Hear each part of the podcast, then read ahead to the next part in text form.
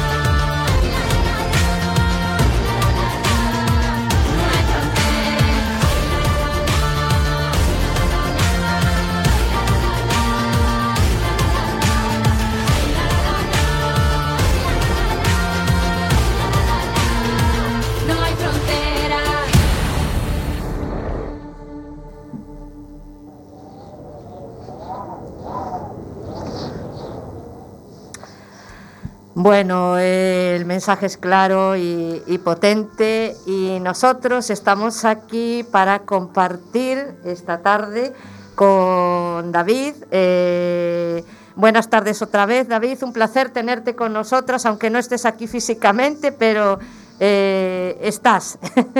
Exactamente, muchísimas gracias de nuevo a vosotras, a todos los oyentes de Nubes de Papel. Y me encantaría estar ahí físicamente, pero bueno, eh, hoy en día afortunadamente tenemos mil medios para estar muy cerca los unos de los otros. Exactamente, eso es lo bueno de, de todas de las redes sociales, de la radio, eh, en este caso, y, de los medios de, comunicación. Bueno, David, pues vamos a hablar distendidamente para que nos, nos, cono- nos conozcamos, para que te conozcan todos nuestros oyentes.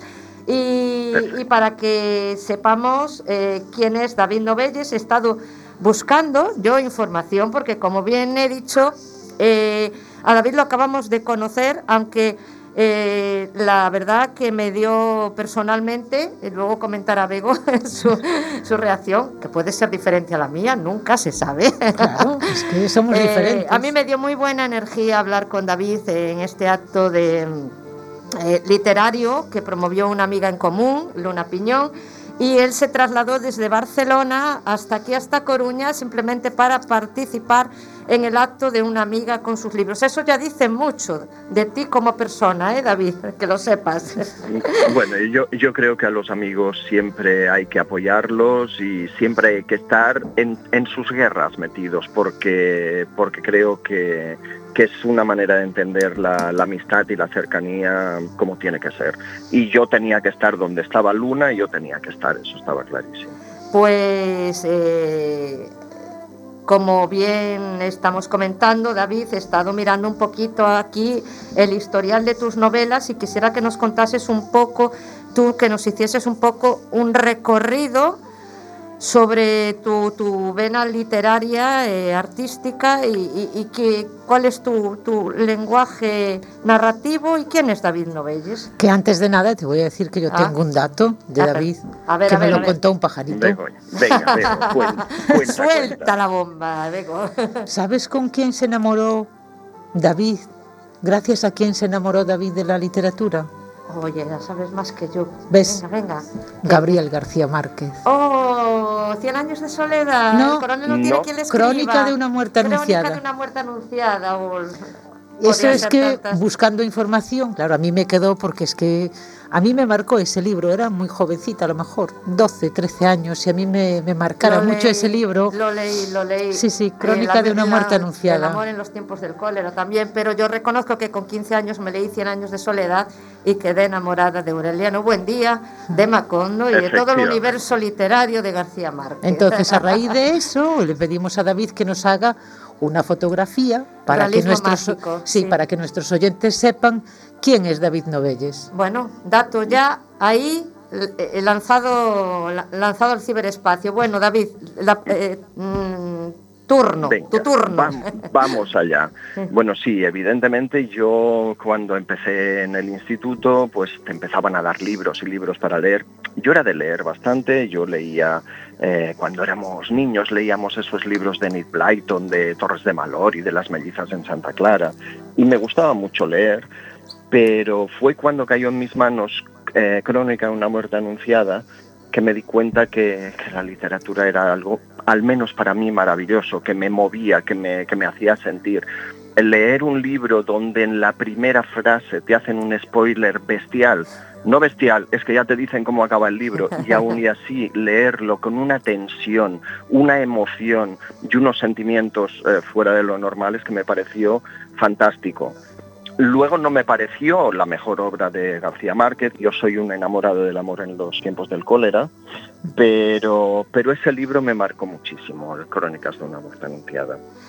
Eh, Eh, dime, dime. no, no, no, no, no, te iba a decir que lógicamente todos tenemos ahí como algún libro fetiche, que es un poco el que nos, es- no- nos introduce de pleno y nos abre otra, otra ventana a ese, a ese universo increíble. Entonces, eh, sí, cuando dices lo de, la- lo de Eric Blanton, todas las torres eh, de Mallory, todo esto es como digo, uy, uy, uy, uy, somos todos de la misma generación. Efectivamente, no, no nos vamos a esconder ni No, vamos para a engañar nada. a nadie. Y no es lo mismo leer cualquier libro de esos, no es lo mismo leerlos con 13, 14 o No es 15 lo años mismo. que leerlo ahora. No, porque claro. yo ahora mismo estos días me estoy volviendo a leer desde los 13, me parece, o bueno, ya ni, ni recuerdo porque fue la- el siglo pasado. Estoy leyendo Los Pazos de Ulloa. Ostras. Anda que no. Claro, es que eh, quiero volver, sí, quiero volver a leer esos libros que leí que nos obligaban, entre comillas, a leer, pero que Sí. tampoco entendíamos realmente, porque yo creo que antes los libros que nos obligaban a leer en el colegio, las lecturas obligatorias, no estaban, eran los clásicos, pero no estaban mm, orientadas a nuestra edad. Algunos Y- eran un poco peñazos. no, sí, y no los entendíamos realmente como eran. Y yo estoy Yo- leyendo ahora Los Pazos de Ulloa y, y sé Yo- que me pareció un tostón y ahora me está intrigando de otra forma. Pues yo estoy con Rosy, algunos eran un auténtico peñazo. No voy a decir cuáles, No, pero no, algunos, no. algunos, y los he intentado leer al cabo de 10 años y me parecían igual de peñazo. Solamente uno, pero es igual. Sí. Eh, normalmente sí, las, las, las obras que te recomendaban, bueno, yo saqué bastante de todas ellas, me gustaban. Pero bueno, entonces eh, a mí me gustaba mm, me gustaba aislarme y, escribir, pero escribir eh, eh, dos páginas, tres páginas, escribir un cuento. Eh, yo creo que lo primero que escribí en mi vida fue un cuento de una de una yegua pequeña que nacía desde sus primeros días en el establo y todo eso, que era, ahora la tengo todavía, la conservo, ridícula, horrorosa, horrorosa. Ahora la, la leo y digo, madre del amor hermoso, pero fue lo primero que me movió. Pero en aquel momento seguramente que estabas, que pensabas que estabas haciendo algo Bueno. brutal. Porque me- era premio Nobel, fijo, fijo, fijo. Era, era espectacular. eh, y bueno, lo que sí que me di cuenta eh, escribiendo ese cuento es que a mí lo que realmente me interesaba era la persona, los personajes, el, el protagonista. Eh, me, me importaba la trama de lo que pasaba, pero sobre todo lo que me importaba era quién era el protagonista, quién era esa chica, quién es ese vecino que tiene que ver con la, con la historia, Eh, los entresijos de él, de su alma, de sus entrañas. Eh, y desde entonces mm, lo que me he dedicado, cuando me he dedicado a escribir, es a escribir de personajes y de sentimientos. Mm, Me presenté a un par de concursos cuando, cuando tenía eso, 14, 15 años, los juegos florales típicos que, Ah, que hacían en, en los institutos. Y bueno, eh, se me daba bien, eh, gané alguno, pero yo jamás en la vida había pensado que tuviera ni paciencia, ni calidad, ni constancia para escribir algo con mayor entidad. Que luego con el tiempo te das cuenta que tiene igual de entidad un cuento que una novela, si está bien escrito. Pero entonces decías, bueno, un cuento, vale, me ha sido fácil, pero, pero no me veía capacitado de escribir una novela. Tenía ideas, sí, pero, pero no me veía capaz de desarrollarlo. ¿Cuándo, perdona que te corte, David, Sí, te iba a cómo dejar ahí que, que siguieses, pero No ¿cuándo preocupes. fue el momento en el que tú sentiste eh, esa necesidad o te viste con esa fuerza de decir, ¿y por qué no voy a escribir yo una novela? Quiero escribir yo una novela. ¿Cuándo surgió esa, ese Pues, afán? Os lo voy a contar, pero jamás en la vida reconoceré que he explicado esto ni delante de un abogado. Vale, perfecto. Eh. ¿Verdad? No está grabado ni nos está escuchando. Nadie. No, no, no. Vale. Eh, yo de siempre he querido, como os digo, escribir cosas, pero, pero no me veía capacitado. Hace, mm, hace siete años apareció en mi vida una persona maravillosa eh, que me ha dado muchísimo y me ha dado sobre todo la, la fuerza para entender que yo era capaz de escribir una novela.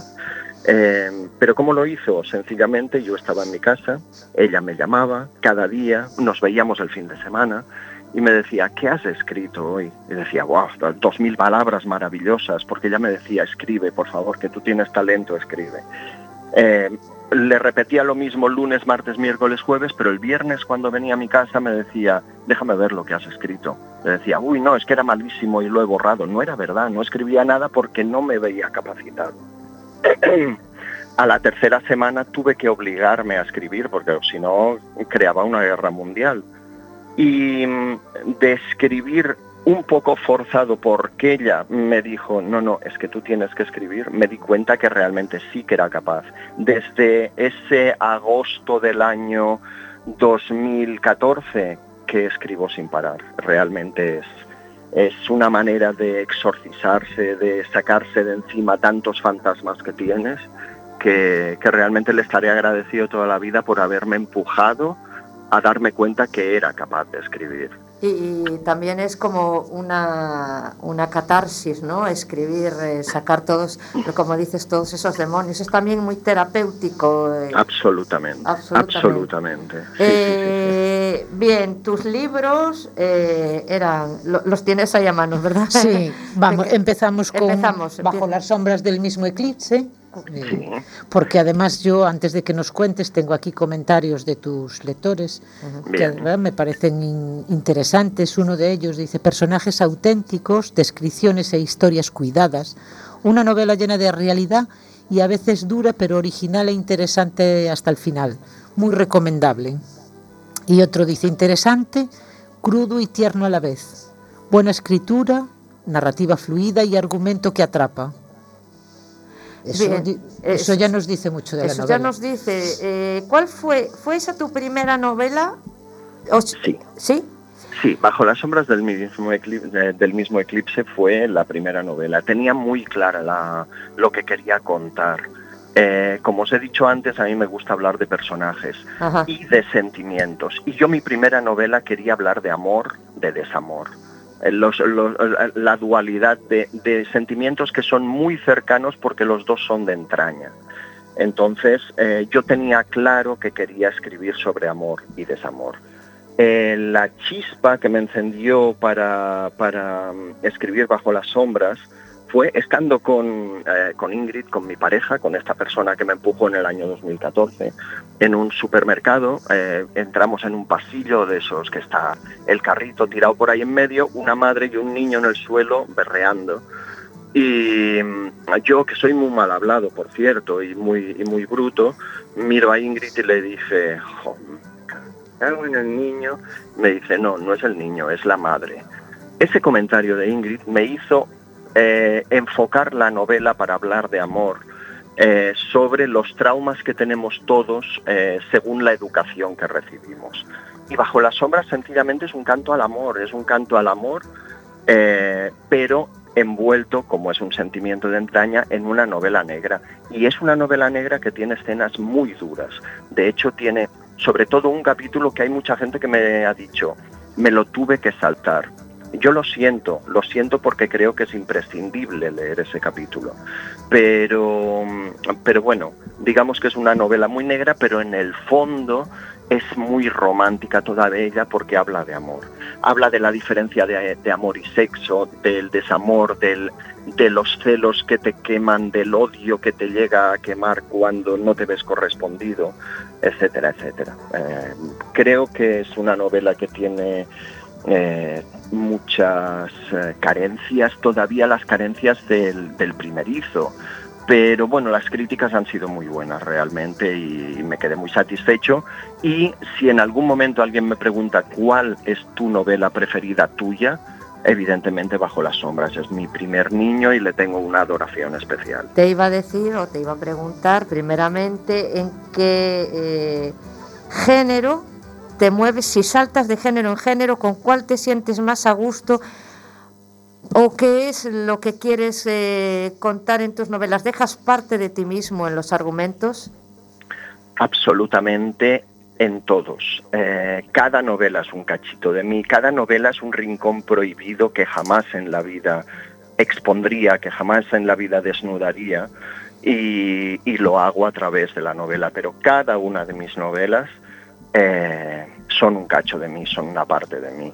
Y, ¿Y cuál es mi género? Como os digo, depende del sentimiento que quiera tratar, pero donde yo más cómodo me muevo es en, en los personajes eh, como muy truculentos, como muy desgarrados, pero que en el fondo se mueven por amor, que es lo que creo que mueve el mundo. Bueno, para ser la primera novela, tú dices que eras un principiante, pero yo tengo aquí con mis notas, tú no las puedes ver, pero yo tengo muchas notas. vale, me, gus- me gusta eso, me gusta. Sí, sí, yo tengo muchas notas. Entonces, para ser la primera novela, David en esta novela eh, tiene toques de erotismo con trasfondo nostálgico, pero tiene amistad, traición, celos, sexo, fidelidad, odio, nostalgia, melancolía, sumisión, amor, familia.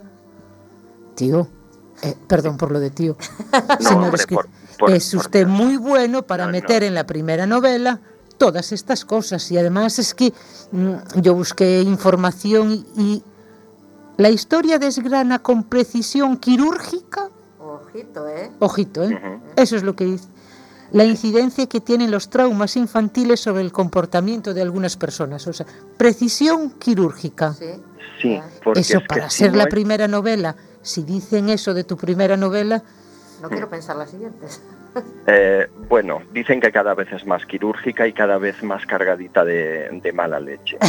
Pero, habrá, que leer- habrá que leerlas para juzgar. eh, sí. exactamente, yo, os- yo os invito por favor a que Obviamente. las leáis. Sí, claro yo lo primero que haga en cuanto la tenga en mano, pero es que yo quería la novela sí. Firmada. Obvio. Así que ya nos ya nos pondremos en contacto porque yo quiero la novela firmada. Eviden- Evidentemente la tendrás, no te preocupes por eso, claro que sí. Vale. Eh, Porque además me tiene muy buena. sí, a ver, eh, eh, yo, yo iba a ir a la siguiente. ¿Cuál era? Pecatu. Ah, pero si no acabamos con esta Rosy. Ay, ya es que ya Claro, ves, es que yo tengo mucho. A ver, esa joven canaria, ese odontólogo, Ay, ese. yo- yo- yo- claro. yo- que vas a hacer spoiler aquí. No, pero que nos cuente esta novela, que nos cu- algo nos Yo tendrá os- que contar. Os, os cuento un poco por encima, muy por encima. De toda en el comentario de nos va a hacer spoiler, yo no quiero hacer ningún spoiler, pero yo siempre digo que mis novelas, como trata de personajes, hay que leerla dos veces. Porque la trama, en el fondo, en el fondo, aunque intento que esté muy cuidada y como vosotras decís, que sea de precisión quirúrgica, que nadie sepa por dónde va y que nadie se espere el final, y creo que lo he conseguido porque todo el mundo me lo dice. Para mí eso no es importante, la trama no es importante, para mí lo importante es el personaje. Y una vez ya sabes quién mata, quién a quién, por qué, por qué, a dónde van, todo, todo, todo, entonces la segunda lectura disfrutas del, trayecto, que es lo que yo quiero, que disfrutes del camino, que entiendas por qué la joven canaria es como es, que que entiendas por qué el odontólogo tiene a su alrededor los odios que tiene, por qué, pero no por hechos, sino por qué son así, por qué han llegado a ser así eh, a raíz de cómo han sido criados de pequeños. Yo intento mm, desgranar totalmente el personaje, desnudártelo y dejártelo encima de la mesa y decir, aquí tienes los sentimientos de Enrique, que era el odontólogo, de, de Daniela, que era la joven canaria, de cualquiera de los personajes. No sé si Bego sigue eh, ahí, porque es que la veo, ¿sabes? La vi tan abstraída que yo no, no, eh, dice que no tiene el libro, pero yo... No, no, de momento no lo, no, no lo sé tengo. que no lo tienes, te estoy ahí haciendo... Pero bueno, poco- que me intrigó, a mí lo de la joven canaria me, ya me intrigó con el, o- el odontólogo. Te, Sí. te voy a dar una pista, Bego. Ingrid es canaria. Ay, claro. Ay, claro, ay, claro, tenía que salir por algún lado. Tenía que salir Claro. por algún lado. ¿Ves? Claro. Ahora era yo la que sabía algo de, algo de ese Ah. detalle. Me dije, voy a dejar que sea él que lo diga. Vale, vale, Dios. bueno, pues Sin yo ningún la- problema. Orgullos- y orgullosísimo de que sea canaria. hombre, Hombre, claro. Es que qué arte tienen las canarias. Ah, esa Bueno, cosa. sí, a mí me encanta. bueno. Es que yo últimamente hablo mucho con canarios, ca- Ajá. casi todos los fines de semana, y esas cosas. Y cuando te hablan los niños, y esa, Es que sí. Ay, es que esa cosa me, me, ¿Verdad? me puede, sí. Pues Tienen son- un, un- Pues son así. una Ojo, música. pero, pero no les falles, ¿eh? No les falles. Porque también tienen, de vez en cuando sacan un carácter atlántico brutal, pero brutal. Pero bueno, es, es parte de la diversión, por favor. Claro, y, y necesario. Vamos- Exactamente. Vamos a seguir hablando con, con David, pero ya hablando de justo que has metido tú lo de carácter atlántico, me- es que me das pie, me das pie. Vamos a seguir hoy que tenemos el programa, eh, lo que es la apuesta, la apuesta musical de nuestro programa de hoy.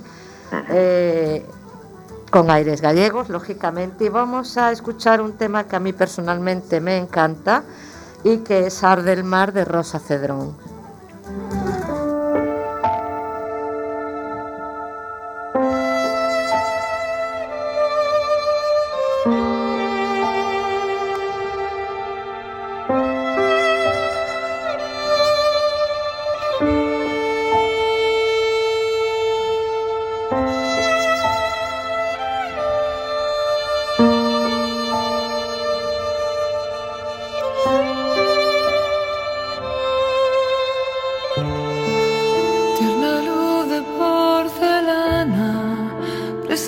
estrellas en y la miel, y la miel de tu mirada, el misterio de tus manos es aquel que el cielo extraña y lo que el viento, lo que el viento quiere ser.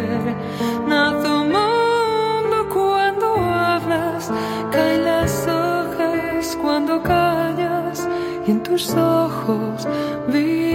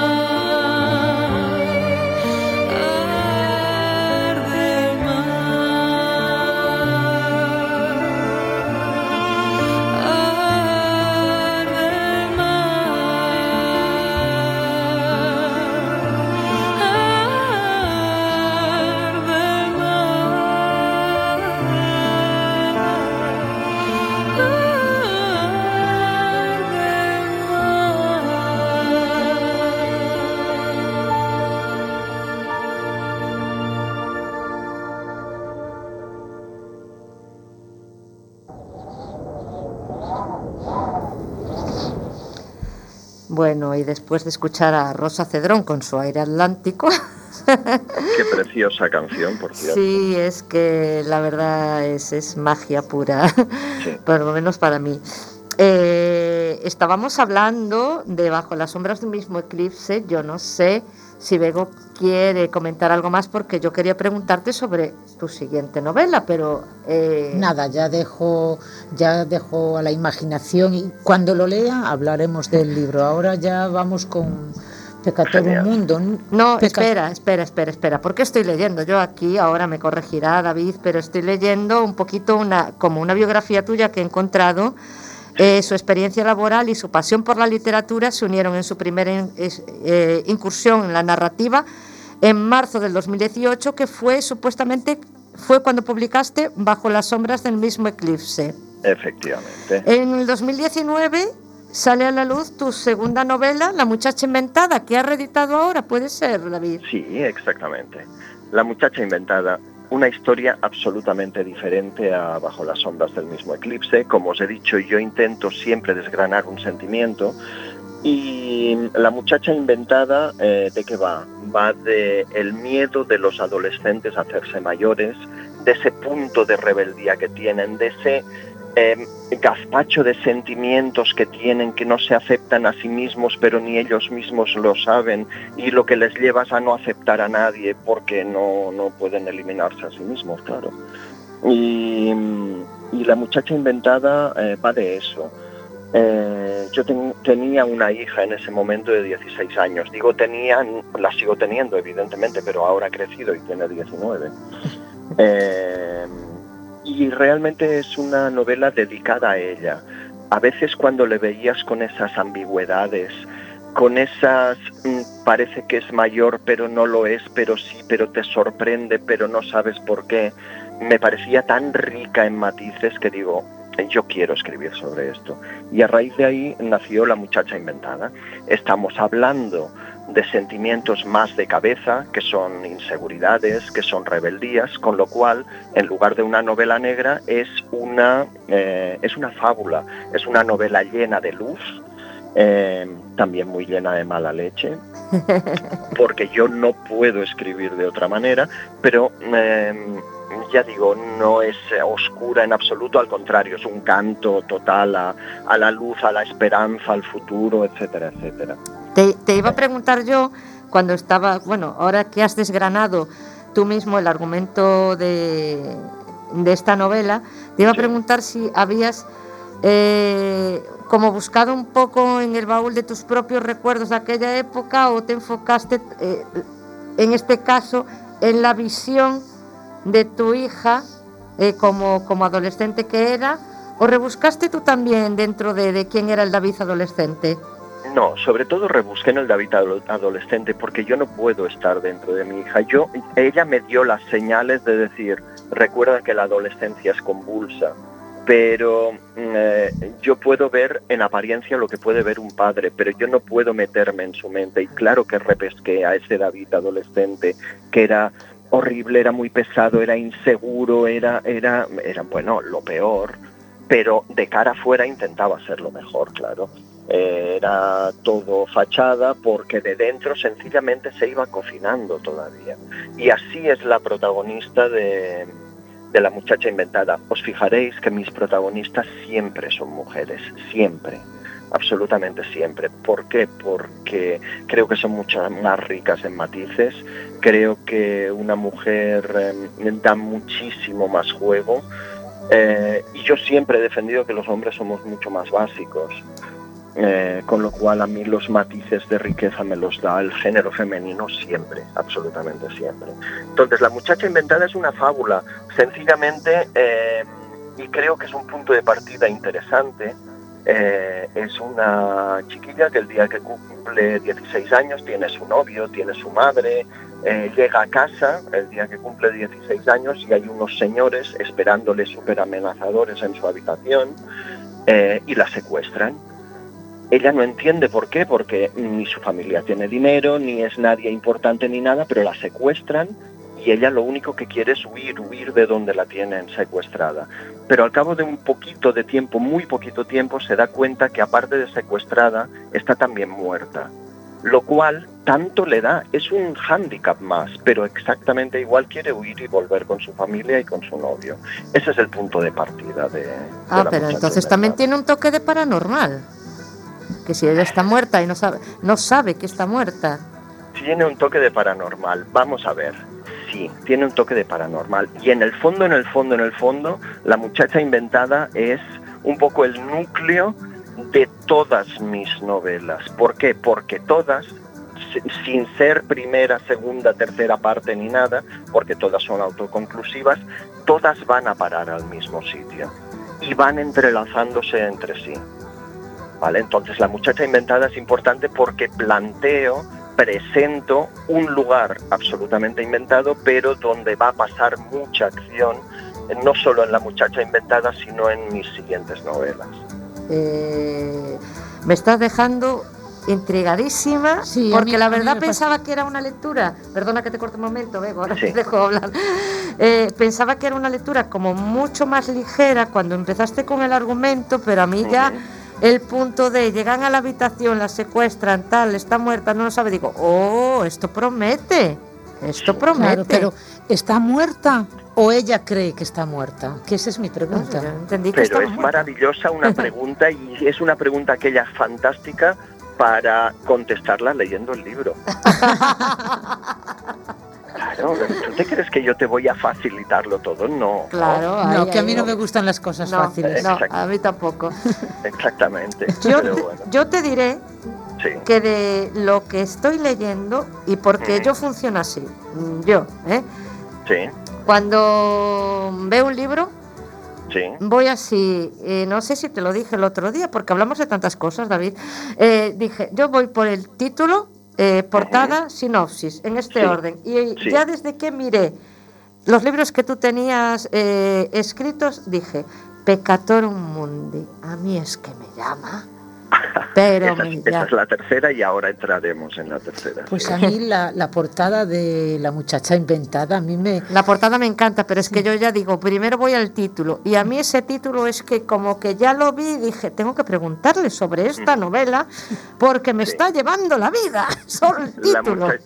La portada de La muchacha inventada para mí es maravillosa. increíblemente bonita. Es, es obra y déjame mencionar la de Carolina Benzler, para mí la Benzler. mejor portadista que hay en, en, en España, me parece espectacular. Aparte me entendió perfectamente, le dije, Carolina, necesito esto, una portada muy sencilla, minimalista y que refleje esto, y fue la primera prueba que me pasó, fue esta.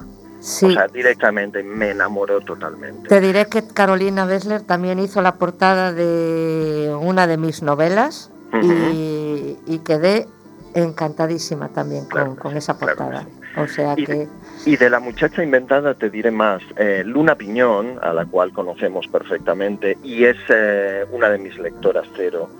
eh, la- su única crítica cuando la terminó de leer es, eh, bueno, me dijo un taco, mm, que no sé si reproducir. Puedes eh, reproducirlo, hay libertad de, Sí, de me expresión aquí. eres un cabrón porque a partir de ahora el taller, el taller es el lugar donde pasa todo, es mi nueva religión.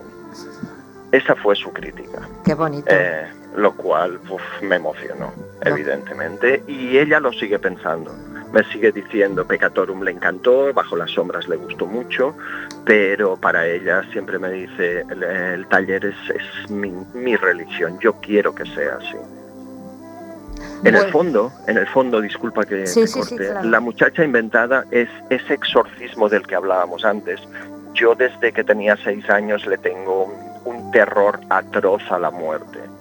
Y, fue un, un bálsamo, fue escribir, en el fondo me lo escribí para mí, aunque está dedicado a mi hija. Y yo, eh, es muy importante para mí, en la primera página de todas mis novelas hay una dedicatoria tocho, tocho de aquellos de 18 millones de páginas, no, es larguita, que siempre dice por qué y a quién va dedicada. Esta está dedicada a Claudia, que es mi hija, pero en el fondo la escribí para poder convivir con mis miedos.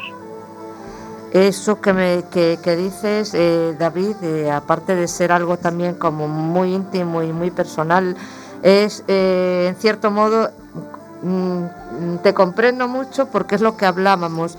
El tema de, la escritura es algo catártico y que también sirve para volcar un poco todas las, nuestras partes oscuras o todas nuestras fobias, nuestros miedos y, y también es, es algo sanador. Aparte, a- aparte de, de ser como, como una droga, como una droga, Sí, yo lo siento sí, así, es- yo, yo es algo, es- es algo necesario, es algo que, que, que me da, que me insufla la energía que yo necesito, que disfruto, Sí. que me lo paso bien, a veces no bien, pero es como estoy en otra historia, en otro sitio, ¿verdad, Bego? Sí, es que y necesitas esos momentos, ese, es sacar eso, dentro, convertido en personajes o convertido en momentos, convertido... Sí, eso nos pasa Yo- casi yo- siempre. Sí, yo estoy de acuerdo y vosotras creo que, que os pasará lo mismo que a mí, que hay mucha gente que te dice, ¿te gustaría vivir de esto? Eh, o, o tú dices, me gustaría vivir de esto.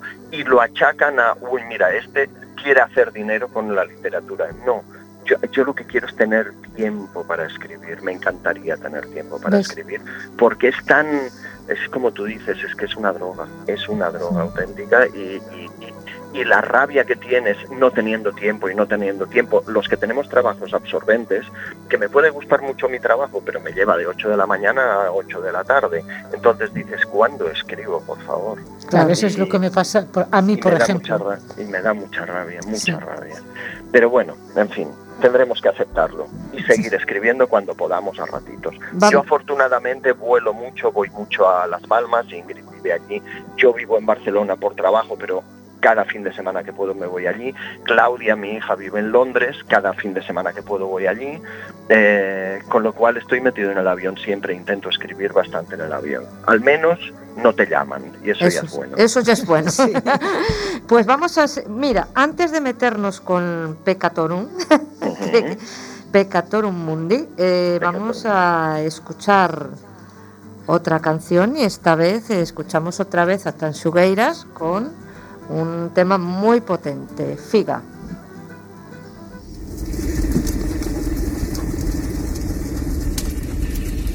Nunca cuspas cara arriba, que todo ten de caer eh, para pagar faltas de outros, ningún antía de haberes. Eh. Marmura sempre de min, eh, marmuras de min e doutros, no inferno tes unha cama para te deitar un pouco.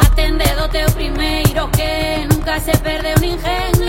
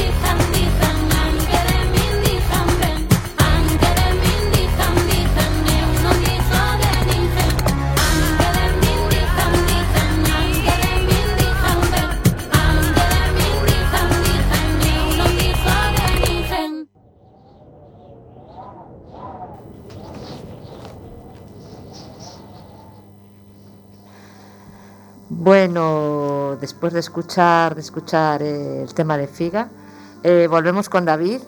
David, te toca hablarme de Pecatorum Mundi. Pecatorum mundi, por Dios. Pecatorum mundi, mira, por Dios, nunca mejor dicho, porque entre otras cosas va de religión también. Ya, ya. Sí, Pecatorum mundi, bueno, como, como, como sabéis, todos mis libros parten de un sentimiento. Pecatorum mundi habla de soledad, única y exclusivamente de soledad, ¿vale? Eh, es, vuelve a ser un sentimiento de entraña y vuelve a ser una novela negra. Una novela negra mm, eh, con un par de escenas duras, yo creo que mucho menos duras que las de que la que os he hablado de Bajo las sombras, pero, pero bueno, habla de, de eso, de la impotencia que genera la soledad, eh, habla de la historia de una, de una chica que, mm, una chica argentina que llega a ser policía especialista en desapariciones y de tres desapariciones en una misma villa que tiene que investigar ella, en una, villa, en una villa donde nunca ha pasado nada y desaparecen tres personas que no tienen nada que ver entre sí, no aparecen los cadáveres y es toda la investigación. Pero en el fondo, en el fondo, lo que te habla es de personajes solitarios de eh, su manera de afrontar la vida, su manera de, aunque estén acompañados, porque hay uno de ellos que es eh, Dionisio, está acompañado, él es un ladrón, eh, un, un pobre ladrón, los que tenemos años nos acordaremos del lute, Sí. pues era, era algo parecido al principio que robaba gallinas para llevar a de comer a su, a su familia.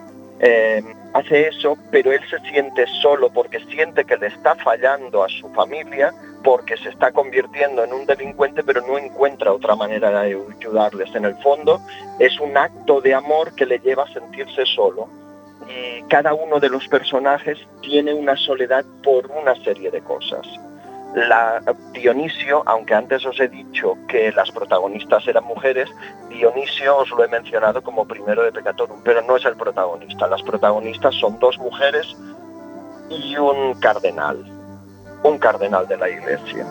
Ah, Y, y nada, Pecatorum, eh, ya os digo, es un libro eh, muy desgarrado, muy duro y que sí que hasta que quedan 40 páginas no tienes ni idea hacia dónde va.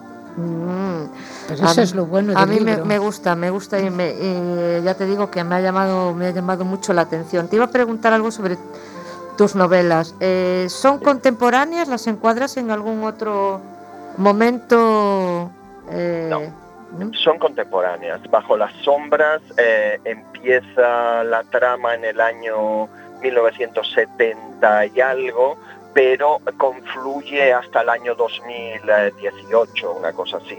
Eh, la muchacha inventada como que pasa en un mundo paralelo y un poquito raro, em, es también contemporánea, pero no se menciona mucho la, edad- la idea de los años. Y Pecatorum en el fondo empieza también a mediados del siglo XX, pero termina en el 2037 exactamente. Ah, bueno, entonces avanzamos un poquito en Avanzamos, avanzamos, sí. Eh, lo que es eh, a nivel eh, físico situadas, eh, ¿dónde se sitúan tus novelas? Vale. eh, la primera novela, como os he dicho antes, eh, yo creo que tiene muchos pecados veniales, si quieres, eh, pero muchos pecados que no repetiría. Eh, que a la gente le gusta, porque la primera está ambientada sobre todo en Palermo, en Las Palmas de Gran Canaria y en Barcelona. Eh, con lo cual, la gente de Palermo no lo sé porque no conozco a nadie. Pero, pero la gente de Las Palmas de Gran Canaria y de Barcelona, oye, qué bien que me has mencionado la calle Aribau o me has mencionado el- la plaza de San Telmo. Vale, pero toda la gente de fuera no tiene por qué, por qué centrarse en eso. Como os he dicho, yo quiero hablar de personajes, no quiero que pierdas el tiempo situando una cosa. Con lo cual, la muchacha inventada está eh, situada en un sitio irreal totalmente y Pecatorum Mundi, aunque hace alguna referencia a algún sitio, por ejemplo el cardenal es nacido en Lima y te habla un poquito de Lima, eh, realmente la villa, cuanto an- antes os he dicho, pasa en una villa, es una villa que nadie sabe dónde está. Ni siquiera puedes situar el país. ¿Le das, eh, ¿le das importancia a la ambientación de, de tus novelas, a, eh, al entorno, o te centras más eh, en el dibujo de, y la historia de los personajes? precisamente porque me centro en, el- en la historia de los personajes, tengo que reproducir fielmente el entorno. Si no es creíble el personaje, no puedo llegar al lector. Y, y sobre todo no puedo llegar a mí mismo porque yo eh, escribo para mí, que luego le gusta al lector, yo soy feliz, pero yo escribo para mí y para mí, como os he dicho antes, tiene que tener precisión quirúrgica, con lo cual la ambientación, el, el- dónde pasa todo, por qué, etcétera, etcétera, tiene que estar súper documentado. Yo me pierdo muchísimo, no pierdo, utilizo, uso muchísimas horas documentándome incluso de sitios que no existen, para darle una verosimilitud a todo lo que cuento. Y una pregunta, eh, tenemos que hablar un poco de todo, ya sabes que detrás de un libro hay mucho, entre, mucho entresijo. Sí. Entonces, em, tú trabajas o has trabajado con editoriales, eh, autoeditas. ¿Cómo se mueven las novelas de David Novelles? Vale, eh, la primera novela de David Novelles, entiendo que como se mueve la primera novela de todo el mundo que llega a este mundo, eh, intentas eh, que una editorial crea en ti y te publique. No distingues en ese momento eh, editoriales de coedición, de autoedición, eh, convencionales, clásicas, todo eso. Dices una editorial y al final cuando te contesta no una, sino 18 diciendo es maravillosa tu novela, queremos publicártela, tú te sientes el rey del mundo. Ya. Dices, apártate Leo DiCaprio, me sobras que me subo yo al Titanic, aunque luego me hunda, pero yo soy el rey del mundo. Y luego te das cuenta que no, que eso realmente al menos en mi caso, eh, ojo, no quiero cargar contra nadie en absoluto, pero al menos en mi caso, eh, realmente lo que he llegado a la conclusión, y Pecatorum Mundi ya está autopublicada, que o bien consigues entrar de la manera que sea en una gran editorial, y grandes editoriales en España hay dos, Sí. o realmente mm, en una editorial tampoco te va a llevar a ninguna parte porque las ventas van a ser los mismas, las mismas porque en el fondo tienes que moverte tú para, para, para hacer llegar el libro al máximo número de lectores posible. Entonces yo eh, Pecatorum Mundi la autoedité, estoy encantado de haberlo autoeditado. Mi cuarta novela creo que también la voy a autoeditar, claramente, y creo que a partir de ahora o pasa eh, eso de poder echar al agua antes de hora a Leo DiCaprio o, o las autoeditaré, evidentemente. ¿Y dónde se pueden encontrar las novelas de David?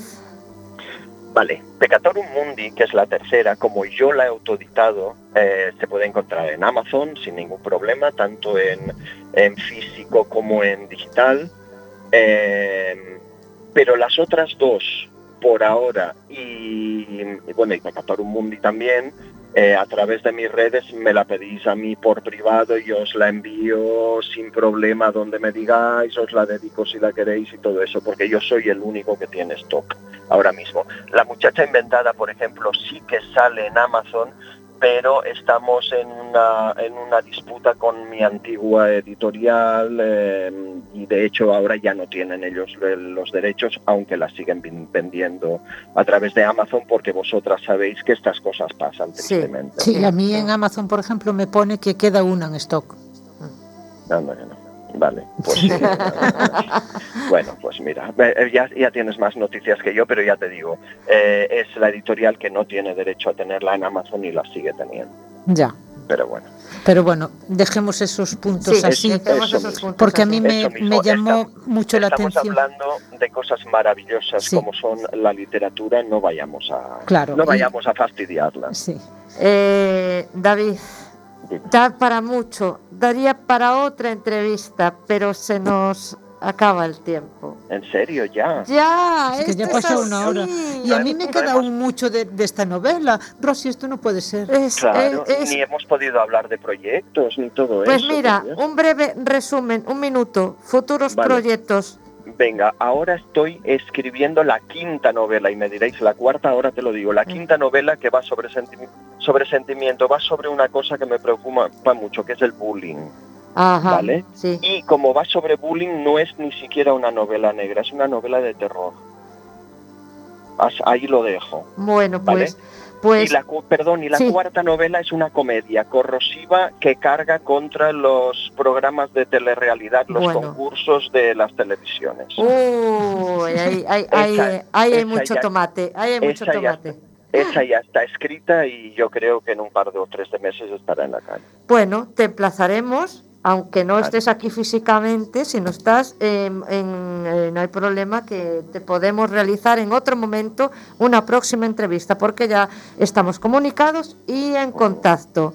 Perfecto. Pero como el tiempo se nos ha agotado, que ya sabes que esto va así, y cuando Eso estás en buena compañía, pues va más rápido. Tenemos, pues que, tenemos que cerrar el programa. David, un placer inmensísimo que hayas estado en las ondas eh, a través del teléfono con nosotras. Muchísimas gracias a Pues eso, vosotras y, y buenas tardes a todos. Muchas gracias, me alegro un montón, aunque ya, ya sé que no te gusta la poesía, pero bueno, es- no todos somos Lo perfectos. tenía que soltar en algún momento. ¿eh? Eh, la poesía, la poesía es lo que nos mueve aquí también a Bego y a Claro, mí, sí. Lo sé. entonces. Es lo que sé. eso me marcó, David, ¿sabes? Lo Entonces, sé, lo sé. eso hay- Pero, pero, pero eso nos hará querernos más. Ah, seguramente, sí, sí, eso Claro que fijo que sí. sí. Pues ya está. David, un abrazo y un beso Venga, enorme hasta un beso Barcelona. Venga, Venga, hasta chao, luego. chao. Chao. Eh, despedimos programa y, y bueno, os emplazamos para dentro de 15 días, Bego y yo, y mientras tanto, pues disfrutad mucho, cuidaros y sed felices.